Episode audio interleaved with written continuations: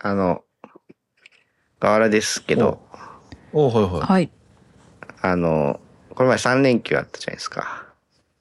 3連休、あ、はいあったかな？そういうのがありましたねうん9月のね、敬敬老の日。ははうんうんい。芸能の日？い。うん絡みの。はい。あの、ちょっと仕事がね、忙しすぎてね。うんうん。俺も、うん。もうダメだインボイス。最悪、インボイス最悪。うん。うん。死刑ですね。はい。うん。あの、ちょっと箱根に行ってきまして。お出張ですか？え、あれ？いやいや色ですか？自分への？いろ、そう、いろいろ。うん。あ、色、あそういうことか。びっくりした。もう、最近遠出することもなくなってたんでね、そういう意味でもこうなんかリフレッシュしたいなと。ああ、はいはいはい気持ちもね。そうそうそうそうそう。体だけじゃなくねそううん結構、あの、コロナ禍の前は、あの、一、一年とは言わないけど、それぐらいに一回ぐらいは行ってたりしたんで、箱根。うんうんうんはいえー箱根は、こう、行きつけだったんだ。そういう場所として。そうなんですね。うん。ってへえ。言ってみたんですけどね。あの、うんなかなか、なかなか良かったですね。やっぱり。そりゃそうだろう。何、何しに行った？うん温泉ですか？温泉、主目的は。いやうん、特に何も目的もなく行ったんだけど。とああ、とりあえず遠りあえず、とりあえず何か、何かしね、うんせね、せねばと。うんうん。あだから、とりあえずこの場所からは逃げねばみたいなそうそうそうそうそうそう。んうんはい。うん大事よね。うんはい。あの、ポーラ美術館とか行ったりね。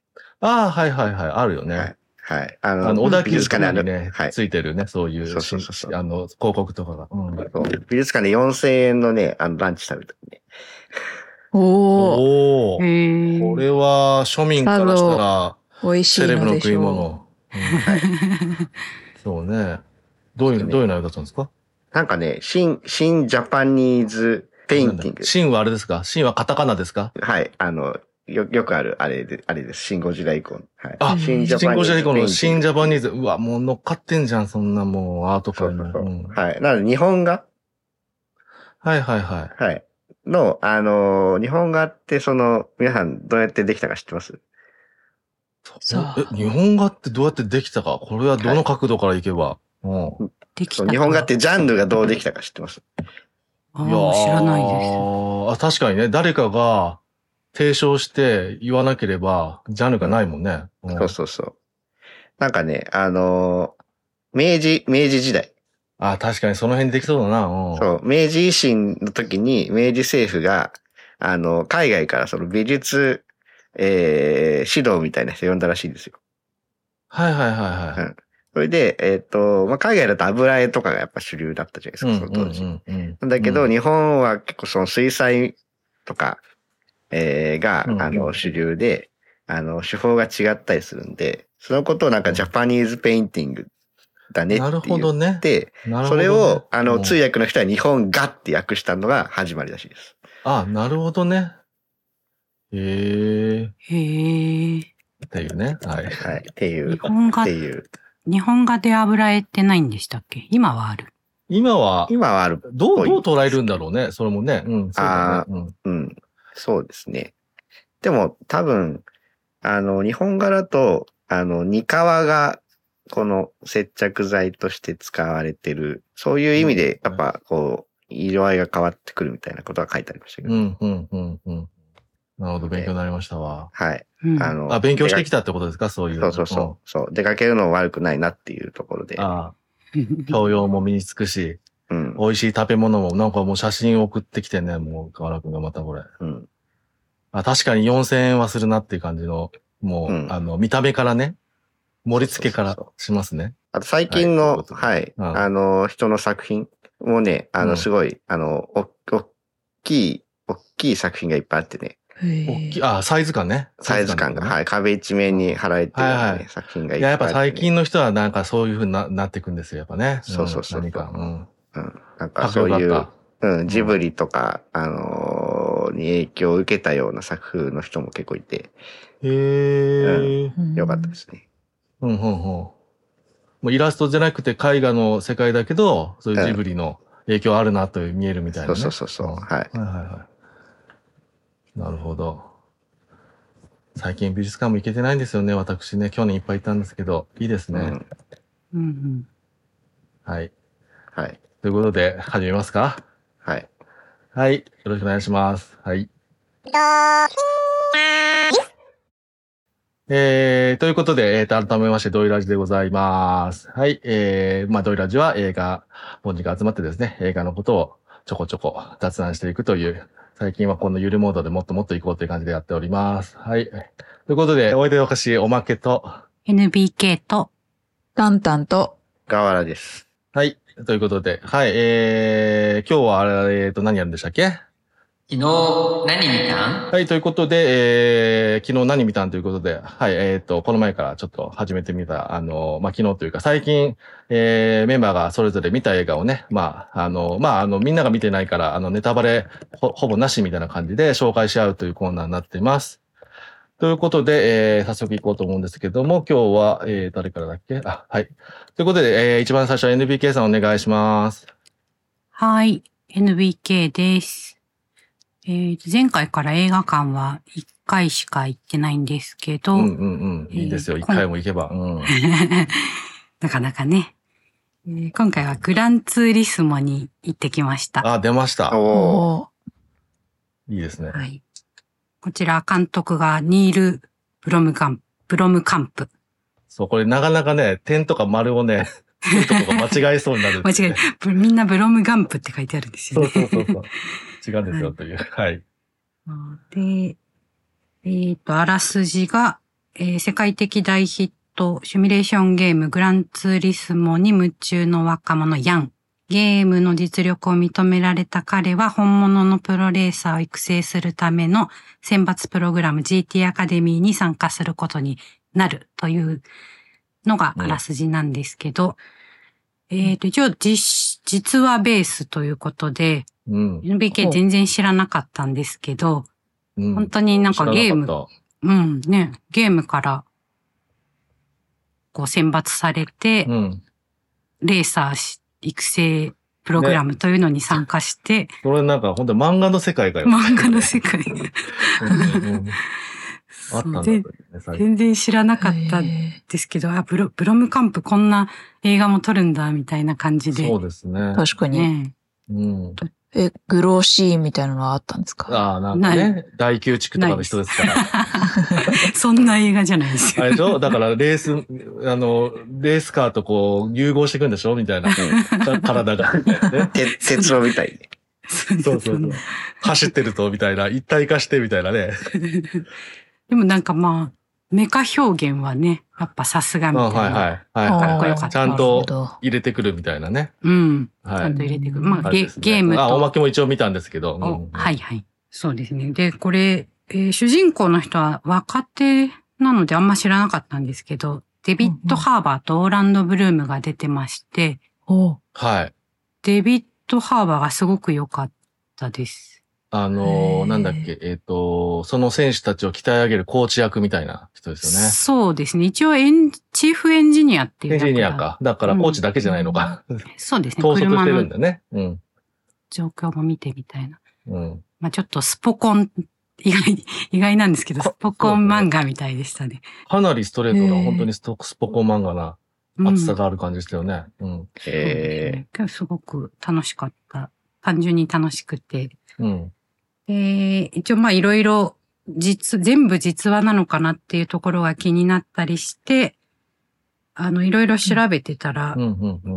アマゾンのプライムビデオにルマン、レースにかける男たちっていうドキュメンタリーがあるんですけど、それで、まあ、えっ、と、何年だったかな。ちょっと、一つの年のあのルマンうん、うん。の、あの、いくつかの車会社を、あ6個ぐらいだったかな。あの、特集していて、まあ、ヤン選手も出てるということで、うん。あの、うん。見てみました。でまあ、結構あの、やっぱり実は、こっちが実話なんで、えっと、映画とは違うところも結構あるんで、うんうんうん。映画を見てから見た方がいいと思ったんですけど、うんうんうん。まあ、ほん結構歴史が長くて、すごいたくさん人も亡くなってるっていうのはびっくり。うんでも続けるという、じゃあ不思議な世界ではあるなと思いますね。はい。やっぱそういうところもドラマの肝になってたしね、みたいな。そうですね。どこまでが実写か、俺もちゃんと調べてない。あ、実写、どこまでが実話かしあんまり調べてないんですけど、うん。うんうんでもなんか、うんスパン的には結構シュッと濃縮してんのかな？濃縮っていうか短くしてんのか何年間かあった出来事を多分この一つのシリーズみたいにまとめてる感じがあるってとこまではちょっと調べましたかね。んそうで。すね。そんな感じです。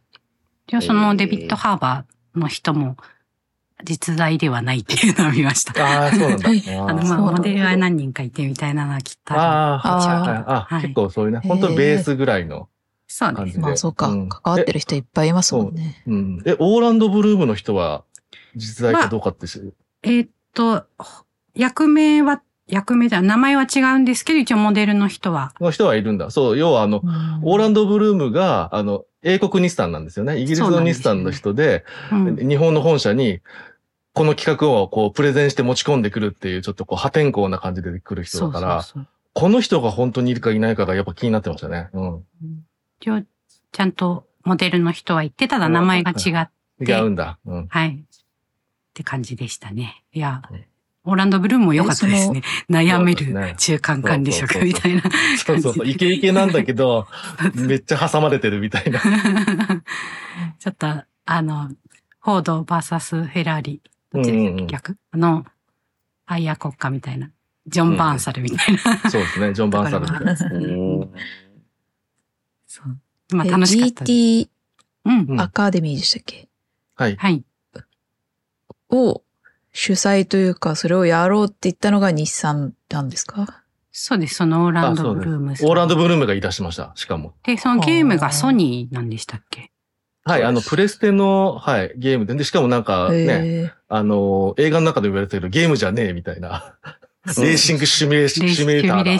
シミュレーター。ゲームと呼ぶんじゃねえみたいな。感じでしたけど。だからそれぐらいなんかやったことないけど、すごいんですか？あの、ガーラ君とかやったことあるのかない。けどグランツーリスト、その、本当にレースをしているような、なんか、感じが出る、すごいシミュレーターなんですか？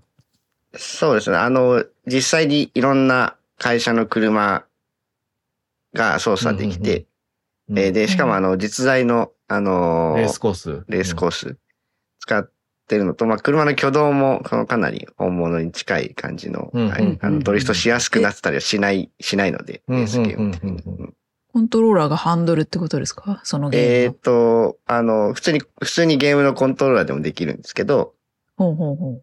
グランツーリスモ用の、あの、10万とか20万とかする、あうの、シートとあうん。の、ハンドルとああの、の、ハンドルと、ペダルがついえたやつー、あーでゲームセンターにあるような、そうそうあれですかね。はいあんなイメージですかね。そう。で、やっぱりその、ね、ここにさこの GT アカデミーに、こう、申し込む人たちは全員そういう、あはの、あスクランツリスモ用のこのハンド、ね、本当の投資してる乗ってるみたいな感じの人たちが。あの、へー集まはハンドルにあの、なんだ、重みがつくみたいなやつ。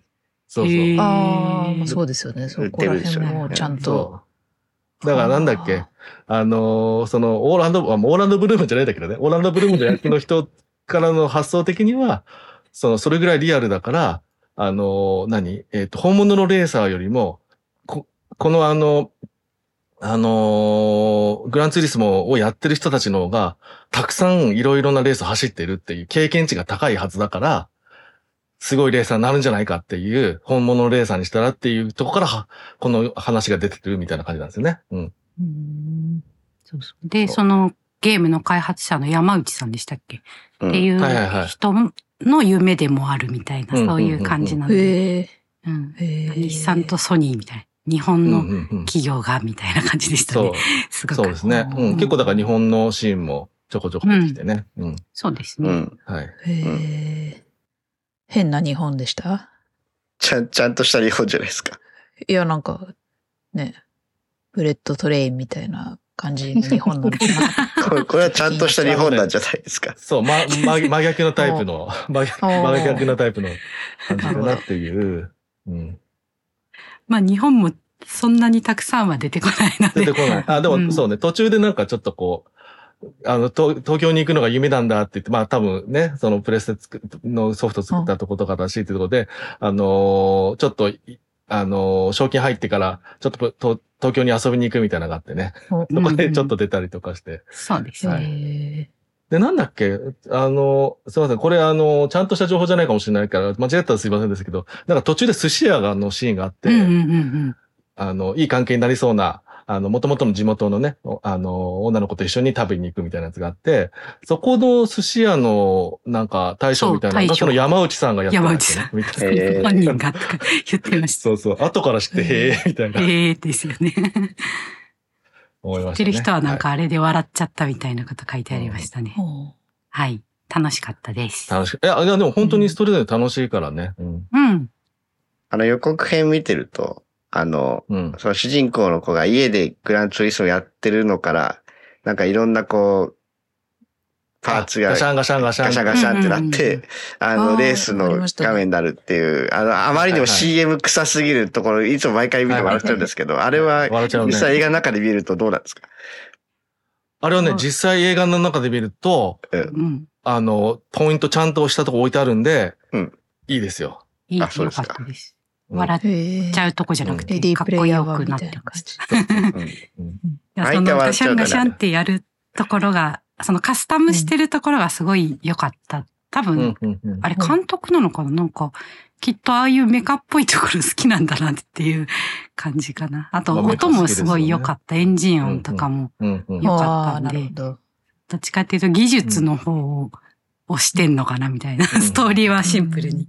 みたいなね。うん。ああ。でもシンプルな分本当にこう、結構、なんだろう、あの、なんだろうね、そういう、なんかライトな層とか、あの、いろんな層に映画好きとかじゃなくても、なんかね、進めやすいなとは思いましいたね。けそうな。そう、ジャンプっぽいというか、そうね。王や道っぱ。少少年漫画の 王道スポコンみたいな展開があるので。そうですねはい。はい。はいでした。そんなもんですかね。はい。はい。えー、じゃあ次、えっ、と、私、おまけが紹介しようかなと思いました。最近見た映画でですね、まあ結構良かったかなっていうのがですね、うんはい、えっ、と、ソウルに帰るという映画を見ました。えーソウルはあ韓の国映画ですか？韓国のソウルですね。これがですね、これ面白くて、あのーこれ韓国映画じゃないんですね。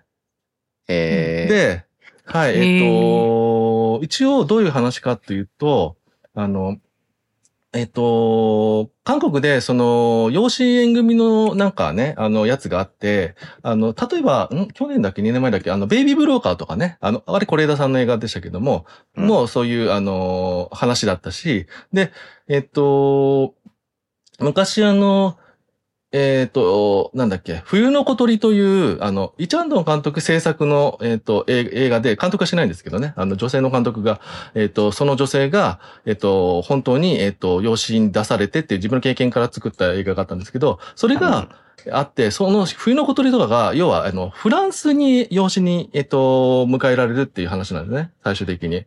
で、なんかやっぱそういう流れ、なんかあるみたいで、要は、あの、この映画の主人公は、えっ、と、もう生まれたばかりの頃に、えっ、と、まあそういう養子の、あの、施設に預けられて、あの、フランスにすぐに、あの、数ヶ月後には養子に出されたという、あの、主人公になってまして、なのでフランス映画かと思うと、フランス映画でもないという ですね。これですね、一応ですね、これ面白い、なんでだろうって思ったんだけど、あの、アカデミー賞のカンボジア代表作品になってるということで、カンボジア映画なんですね。ええー。あのね、あの、要は監督さんがカンボジアの方みたいで、で、監督さんもフランスに出されてたのかな。うんうん。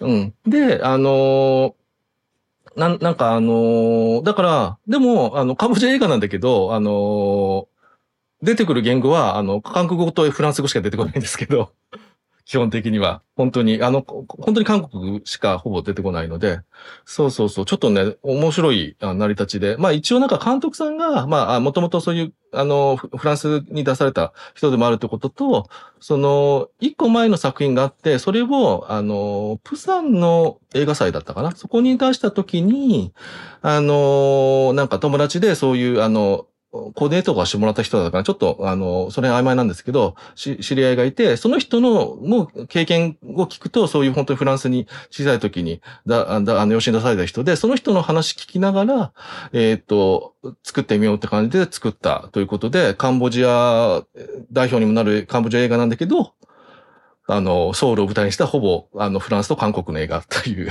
形になって、形になっております。はい。えー、だいぶ変わった、変わったっていうか。だいぶ変わった感じですね。ううん。まあだからそういう感じだから、やっぱりこう、ストレートな、よく見る韓国映画とかとはちょっと空気感が違うな、みたいなのがありつつ、なんかあの独特な、あの、空気感で、ちょっと良かったですね。なんかあのー夜の、あの、室内のシーンとかの、あの、色味とかは、ちょっとあの、ウォンカワイさんの、あの、映像みたいな感じもちょっとあったりとか、そうそうそう。ちょっとね、いろんな、なんかあの、本当に思う韓国映画のイメージとはちょっと違う感じで、あの、雰囲気良くって。で、あの、これすごく良かったのが、あの、主人公がすごい良かったですね。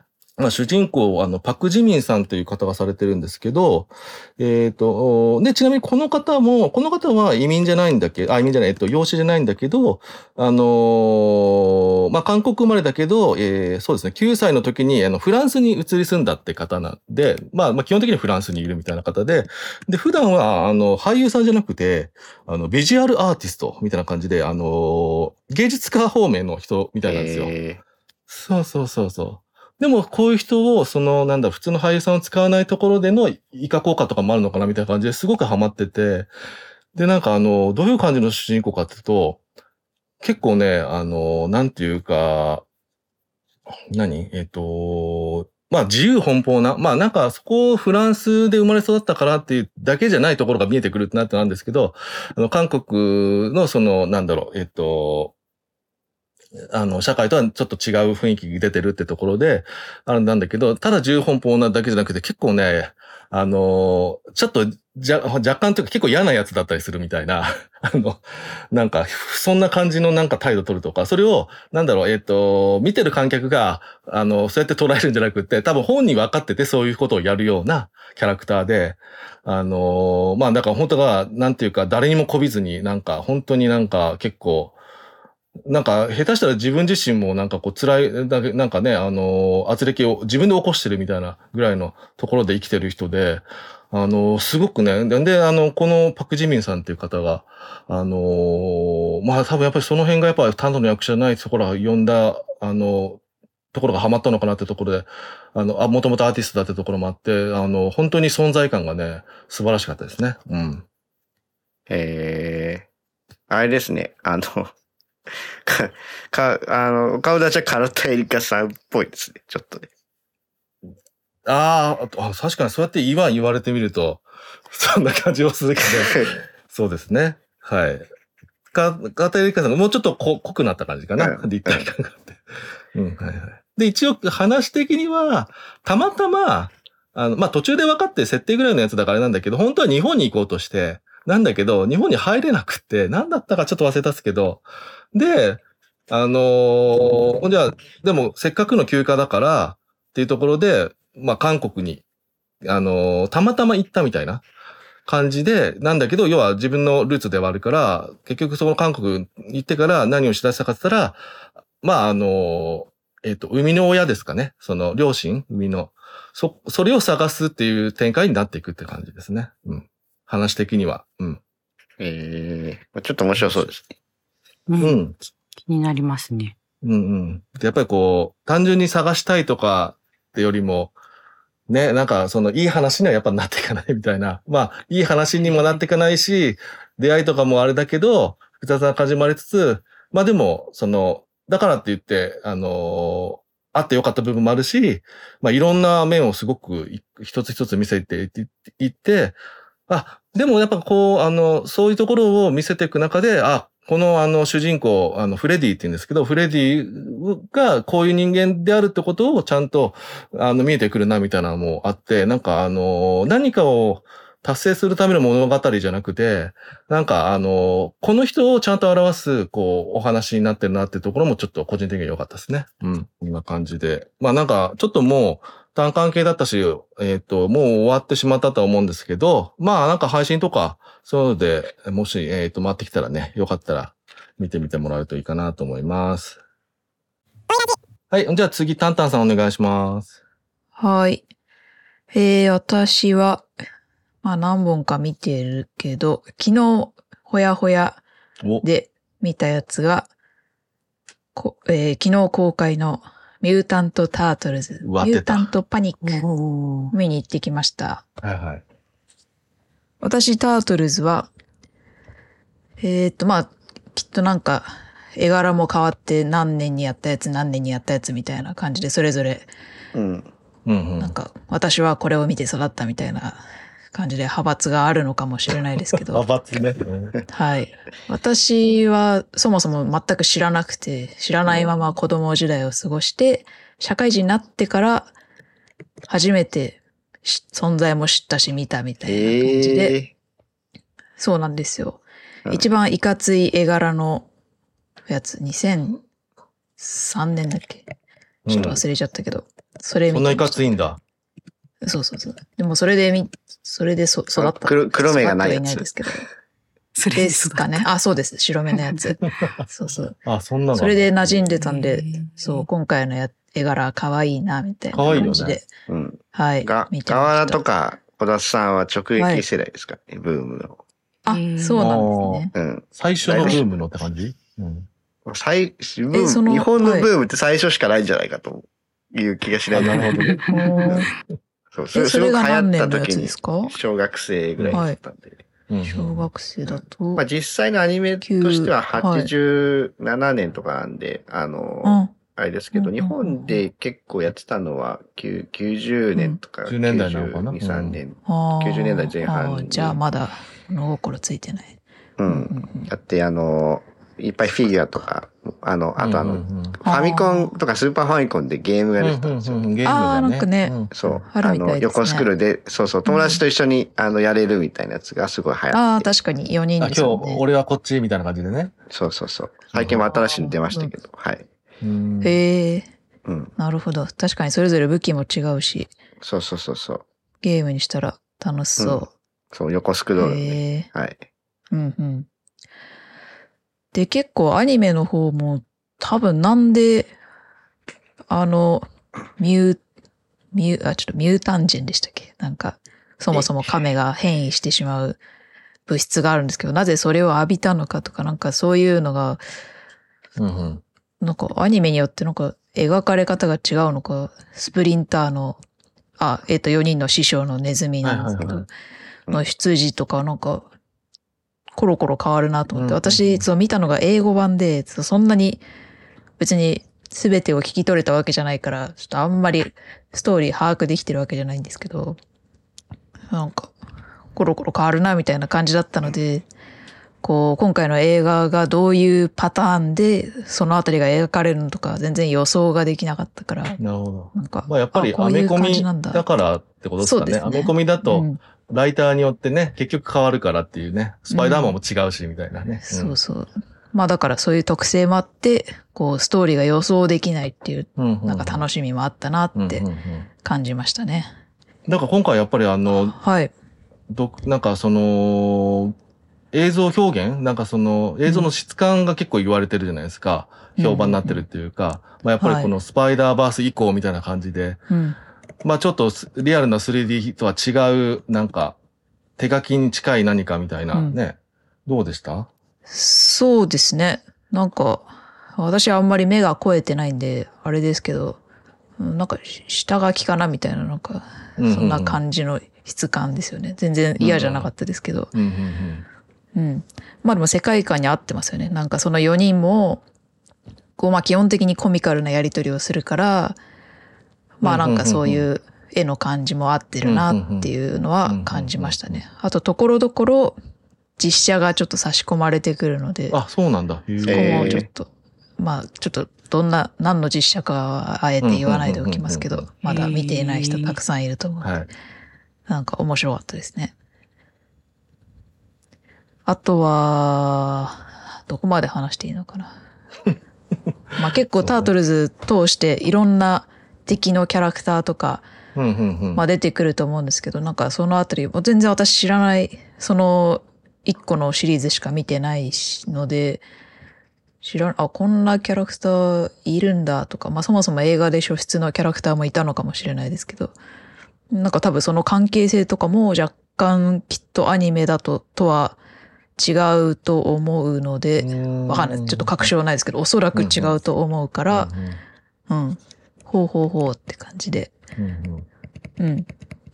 きっと、まあ、それぞれ好きな、あ、この亀以外でも、あ、この子いい。なみたいのが絶対いる感じですね。見た目はそんなに、まあまあ映画のポスタービジュアル的にもわかると思いますけど、そんなうんふわふわ可愛いみたいな子はいないんですけど、まあそれを受け入れて見るのであれば絶対、あ、こいついいなみたいなのが絶対見つけられるうんだろうなって思います。私も言いましたね。そうねあこいついいな結構出てくるってことですね。いろんなた、あの、亀以外も。そうなんですよ。はいまあストーリーの方もね、うんなかなか興味深いというか。うんうんまあちょっと小田さんと見に行ったんですけが、ど。ティーンネイジ、ね、10代あーうんの感じが、そうですね今回出てて、青春ものみたいなの出てるみたいな、ちょっと見ましたけど、そうそうそうままだ、あの、意見、意見とかでね。うんうんうん。うん。そう、小田さんと見に行ったんですけど、ちょっと意見が分かれてしまって。あ、そうなんですね。そうそうそう。なるほど。踏むって感じですか。小田さんとかやっぱりこう、リアルタイム、うん。ね、あリアルタイムっていうかね、その最初のブームのリアルタイム世代だから、こういろいろ思うところあるのかなとか思って。うんああ、そういう視点そういう感じでした？わかんないけど。いや、そういうストーリーことでもなく。う。ん。なんか、大枠のストーリーにはま、なんか全然いいと思うみたいな感じだったけど、うん。なんかキャラの性格付けとかそういうところが、なんかあれだったみたいですね。なるほど。うん。聞いてもちょっと私はあんまりピンとこなかったから。まあ、あの、あこだわりが。自分の思ってるのと違うみたいなあ感じ。昔のアニメはやっぱ結構声、吹き替えの声優陣が結構好き勝手やってうん、うる。ん、うん。うん。からあーああれみたいな。ビーストそうそうそう的そうなやつか。うんうんうん。なるほど、なるほど。あの、英語で聞くと全然キャラ違うやんけ、みたいな。ああ、そうなんだ。そっかあるのかね。あなるほどね。そっか。私元も英語で聞いてるから、そこは全然何もなかったな。うん、うん。ちょ、ちょっと違うんだな。吹き替えもじゃあ、見てみようかな。うんうん。まあやっぱなんか、それぞれね、あの、原初の体験で、引っ張られるとこは引っ張られるし、まあ引っ張られないとこは引っ張られないし、みたいな、いろいろあるからね。そうですね。んそうですまあ、それが結構出るかもしれないですが、はいはいはい。ぜひ、見た方、はい。感想をうん。教えてください。おお 突然。推し、推しキャラとかね。推しキャラそうそうそう、知りたい。推しミュータントね。はいはい、ぜひぜひ、はい。という感じですさっきお。まけさんはが、あの、アメコミだから結構人によって変わるのかなみたいなことを言ってましたけど、うんやっぱりなんかダーダークなやつもあるみたいですね。あものによってはね。あーうん楽しいって感じなくて。あったと思いまますね。えうんほ他全員殺されちゃって復讐するみたいなやつもある。あ、そうそうそうそうそうそう。いやば。確かミケランジェロだけ残るみたいなのありますよね。そんな。悲しすぎるよ。なんかそれ今度ゲームになるみたいですけど、はい。へえ。えー、えーこんな悲しい。悲しい。そそれで、コミックで思い出したんですけど、あの、タートルズがバットマンと出会ったらっていう。コミックがあってですね。まあ、タイトルはそのままバットマン、ミュータント・タートルズ。で、で3、4冊ぐらい多分シリーズで出てるんですけど、これもすごい面白くて、おーなるほど。面白そう。こう、亀、あ、亀、4兄弟の性格をなんとなく知ってる方ならわかると思うんですけど、ラファエロって、これの武器なんて言うんですかね知ってます？え？ラファエロの武器。サイ。サイうんサイっていう武器を扱う赤い鉢巻きのうんうんうん子なんですけど、この子は割と、うーんと、感情がこう、バッてなって、ガーって怒っちゃうみたいな、そういうタイプなんですけど、赤だからね。まあそこが、はい。赤、赤レンジャーだからね、みたいな。はい。あ、そうなんですか？で、やっぱそこのあたりがちょっとバットマンと、なんか共鳴するところがあるみたいで、結、構、このシリーズだとバットマンとラファエロがこう、いろいろやりとりをするのが多いんですけど、なんか私結構それが好きで、コミックの方も面白かった。うんうん。こちらも良ければ、チェックしてみてください。ね、今や、今や、タンタさんはもう、アメコミの人ですからね。はい。アメカミの人。はい、はい以上です。はい。はい。ちなみにサイは、あの、インインドとか、あの、から入ってきて、沖縄での武術で発達した武器ですへーはいあの、こう、だから3本に分かれてるやつだっけ？そうそうそうそう。真ん中だけから、あの、沖縄の空手の人とかね、結構型でサイとか使ったりする、しますあね。はいはい。へへーはい。じゃあ最後、ガーラ君お願いします。はい。ファラもちょっと、えー前回の収録から1本しかいけてないんですけど、えーっと、怖、怖すぎ見ました。はい。怖すぎの新作。あ、あ、続きそっか、言ってたやつ。はい。この前からの続き。はい。おやっぱ、あの、まあ、内容的にはこの前言った通りで、より、ホラー、ホラー度っていうか怖さは減って、うんうん。えー、よりこううんエンターテインメント性が増した感じですごく良かったですね。おーうん。すごく良かった。初めての人でもまあ見れると思うし、怖くないんでね。いえ、ちょっと待って、本当に？あの、や、本当に本当に。ホラーここから、苦手な人ここから入っても大丈夫。うん。ここから入っても大丈ホラー苦手でも見れるんですか？夫。あ、全然大丈夫です。おそう。あの、だそうですよ。タンタンさん。カカメラは、カメラを止めるなぐらいの感じですよ。怖怖さ度合いで言うと。あああ、ああ。それならいけるかもしれない。うんうんうん。もうちょっと試してみてもらったらね。あれですけど、うんまあまあいいや、はい。うん。そう。あ中盤のね、あるキャラクターが出てきてからのね、こう、展開のこう、うーん、盛り上がり度がやっぱすごかったですね。うんうんそう。え、今回ははい。何か、また、あれですよね。その3人組のやつでしたっけ？そうですね、はい。そうですよねえーっとが、また何かを追うみたいな。そうですね。はい。あの、やっぱりちょっと、あの、時間が経って変わってきて、あの、またその、えー前はその、投稿者の方が、あの、ビデオカメラで撮ったっていうのを送ってきてくれてたんですけど、やっぱり時代が移り変わって、えっと、う YouTuber、はいだから、YouTuber だか TikTok だかちょちょっとどっちだか忘れちゃったんですけど、うんあの、がうん、あの、撮れちゃった、あの、怖い映像。はいあの、うん。まあロ、ロケ場所があのカメラを止めるなの、あの、あの、あの、あの あそこなんですけど。あそこですか。一緒なの？へー。一緒なんだ。な、な、ナウシがカメラを止めるんだじゃないか。えーそうそう確かに。ああの、階階段があるなんか、あの、その、はいはいはい。あそこに撮ってるんですけど、うん。はい、そこになんかこう。あのー赤い、赤血まみれなのかわかんないですけど、赤い女が出てきて追ってくるみたいなのが始まへり。ーおう怖いじゃないですか。あ、そういう動画投稿みたいな。そうそうそうそうそうそう。うんうんうんはい。それで、なんかあのーバーンされちゃったんで、あのーただこの映像をこう、うんオクラにするのもったいないんで送りましたみたいな感じで、ああ、なるほど。へはいはい、送っえて。きてみんな、みんなで行くっていう。はい。うんはあ、でもその赤い女から始まって、なんかすごい意意外なところに繋がっていくっていうのがすごく良かったですね。あおうああ、なるほど。ちょっとこれはね、うんぜひ見てほしい。そうだね。はいやっぱこの意外性を言ってしまうと、うんもったいな。い白石監督の映画としてはね。うん何話とか？えーっとですね、一応、まあ、怖すぎシリーズは、あの、マルチバース的なところがあって、はおうもあシリーズ的に。はい。なので一応、あの、今回は新しいバースです。キャラクターは一緒なんですけど、ちょ、ちょっと、ちょっと設定が違うのかなっていう感じで、あの、なんで、あの、新しい1話として見れます。う、うんうへん。ーうんので、ここで面白いなと思ったら、旧シリーズに遡っていただくと、あーあー、こういうことなのね、みたいなの分かったりするかもしれないので、うんうんうんあの、いいかなと思いますね。うんうんうんうんうんはい。もうこれ本当怖すぎね、本当見てほしいんですよ。は いあの、さっき舞台がカメラを止めるなと同じええあの建物って言ってましたけど、だから映画見てお、あ、カメラを止めるな見ておけば、あの建物のなんか間取り図がなんとなくわかるから、うん。それを前提に、あ、そこ曲がるとあれだよみたいな、なんか楽しみ方もできそうですね。そうですね。私あんま覚えてないけど。はい。うん。うん。はいうん。はい。っていう感じです。はい。あとね、はいあのーうんなんだ。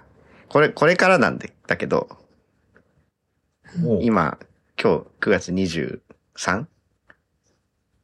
あ、収録してるのね。はい、収録してるのが。はい。なんで、はい来、来週9月26日から始まるんですけど、これですね。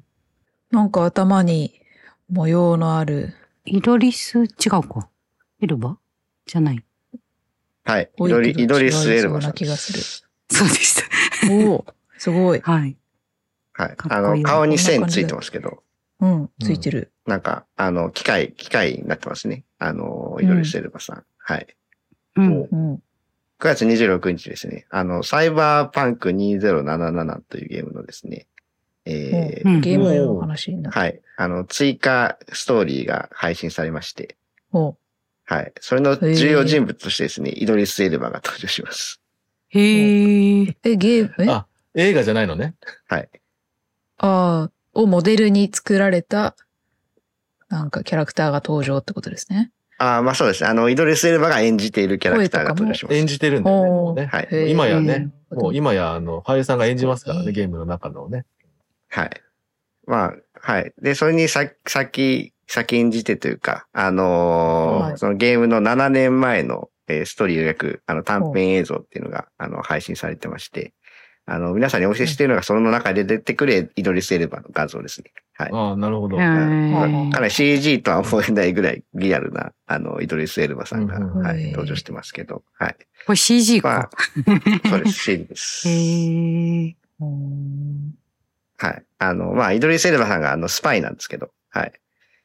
あのーまあ、7年前、こう、生死不明になってしまって、あのー仲間に裏切られて、はい。えー、なんですけど、あのーはい。そう。はい。で、まあ、主人公がこう、ゲーム、ゲームの主人が危機に陥った時に、あの、あの男を探し出せば何かやってくれるはずだっていう感じで、イドリス・エルバに接触して、協力して、こあう、冒険を進めていくっていう感じになるそうです。へーなるほどえ。ね。美味しいですね。はい。美味しい役だ。そうなんです。はい。で、主人公の頭の中にはキアヌ・リーブスが取り付いてますんで。なんで、はい。ああだからキアヌ・リーブスとイ映画ドリス・エルバ好き、に共演映画好きならね、はいそうね、そういうところで見れるぞと。はい。ぜひ、ぜひ。ひですね。はい。やってほしいところですね。はい。はいまあこの追加ストーリーの配信に伴ってですね、超大型アップデートも入りまして、うんはい。あの、もはや続編っていうぐらい全部変わってるんで、あーはい。あの、ちょっと、なるほどね。追加というよりは、新しい何かが出たって感じ。はい。2.0になってますんで、えーいいですねはい。あの、うんガーラは最初から今やり直してます。ああ、なるほど。へ え。なんか、もうちょっと私もこう、ちゃんとちっちゃい頃からスマブラとかやっとけば、こう、何ですか？ほコマンド制じゃなくて、コマンドじゃないな。なんかポケモンみたいな、ああいうバトルじゃなくて、こう、ちゃんと、このタイミングで武器を持ち替えて、ここのタイミングで投げ払うみたいなのか、そういう操作をこう、サクサクできるような人間になってれば、こういうゲームを なんか楽しめたんだろうなって思うんですけど、もうできないから、なんか映像で見て楽しむぐらいしかできないですね。そうです。いや、私もあの、うん。前田ガーラさんからいただきました。プレステでスパイダーマンやってるんですけど、おあの戦闘シーンが辛すぎて、指が痛いんです。何回やってもか勝てないし、もうフィスクが強い、キングピンが強いって泣きながらやってあーねえ、難しいですね。うん。毎日なんてできないと。うんう。もう、プレイ動画を見ようということでね、YouTube そう うんはい。で。はい。はい。なんかね、こう、ボタンの位置が、ね、何々ボタンって言われても、えー、どれだろうって言って、コントローラーを自分の方に向けて確認してからじゃないと押せない。そうなんですそうね、よね。そしたら、全然ダメそっちは叩か叩かれてる。そうそうされてるみたいなね。うんもう論外ですよ。で思った方向に行かないとかね。で、やっぱり、訓練、訓練が必要なんだな。訓練が必要。今のね。シミュレーションもうが A と B しかないわけじゃないからね、昔のファミコンみたいにね。うんうんボタンがありすぎですね。はいね。そうですね。ボタンが十何とか個あります渡れないですね。柔軟、意味がわやかんない。ばいやばい。やばい。同時に何と何をとか大変ですね。ねそうですよね。うんうわそう。だから訓練、訓練しながらみんなゲーマーはやってるんですね、と。すごい検証炎になりますね、これね。ぁねこれはちょっと、あの、もうちょっとリラックスしていただいて、はい。力、力入っちゃうんですよね。の森でどうしてす。もね。はい。うん。まあ、だから、人それぞれに合ってるゲームもありますので。うん。はいはい。えー、ということで、えー、昨日何見たん？プラス明日何見るん？ちょっとでした。じじゃあ、えっ、と、エンディングに行こうと思います。はい。じゃあちょっと告知をさせていただきます。私がスタッフをしている映画ファンの集いの、えーお知らせです。次回のイベントの日程が決まっておりますのでお知らせします。10月の22日日曜日、えー場所は六本木になります。えーチケットは2500円です。えーっと、まあ、ハロウィンが近いということで、うんまあ、ちょっと仮装なんかしてきていただいてもいいんじゃないかななんて思っております。ぜひあの気になる方は PTX ですとか X とかでもあの投稿してますので検索してみてください。はい。次回がですね、えー久しぶりにですね、急げ映画館、あの新作映画をね、みんなで見て、いろいろあの感想会しようみたいなやつですけども、やろうと思います。で、作品がですね、えーリチャード・リンクレーター、えー監督の新作で、まあ、ケイト・ブランシェスさんがね、あの今年ターなんかもあの話題になりましたけど、主演の、えーとバーナデット、ママは行方不明、こちらを、えーちょっとやっていこうと思いますので、はい。えー、見た方、あの、感想いただければ、えーまた紹介したいなと思いますので、よろしくお願いします。え、なんかちょっとね、やっぱリチャード・リンクレーター監督だから、ちょっと気になるなということで、みんな見てみたいなという感じでございます。で、一応あの、えー、あ、ごめんなさい。はい。はい、一応あの、えーと、感想の投稿とかメールとかの、えー締め切りは、えー X、えー、Twitter の方で、えーと、お知らせしたいと思いますので、そちらで確認していただければと思います。よろしくお願いします。10, 10月初旬の予定です。はい。はい、10月初旬の予定でございます。はい。あと、あの、まあ、あの、普通歌とかでですね、あの、皆さんのね、リスナーの皆さんの、あの、昨日何見たんとか、あの、明日何見る的なことで、えっ、と、ご意見とかもらってもいいかなと思いますんで、えっ、と、合わせてよろしくお願いします。はい。そんなもんかな？はい。はい。ああとなんか聞いた、あの、あの、この配信聞いたあの感想とか、あの、X、Twitter であの、ハッシュタグドイラジつけてもらって、つぶやいていただけると、僕らも励みになりますので、よろしくお願いします。はい。そんなもんかな？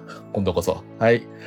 ということで、はい、えー、今日はこんな感じで終わろうと思います。ということで、お相手は私、おまけと、NBK と、タンタンと河原でした。せーの、ま、ままたねたねー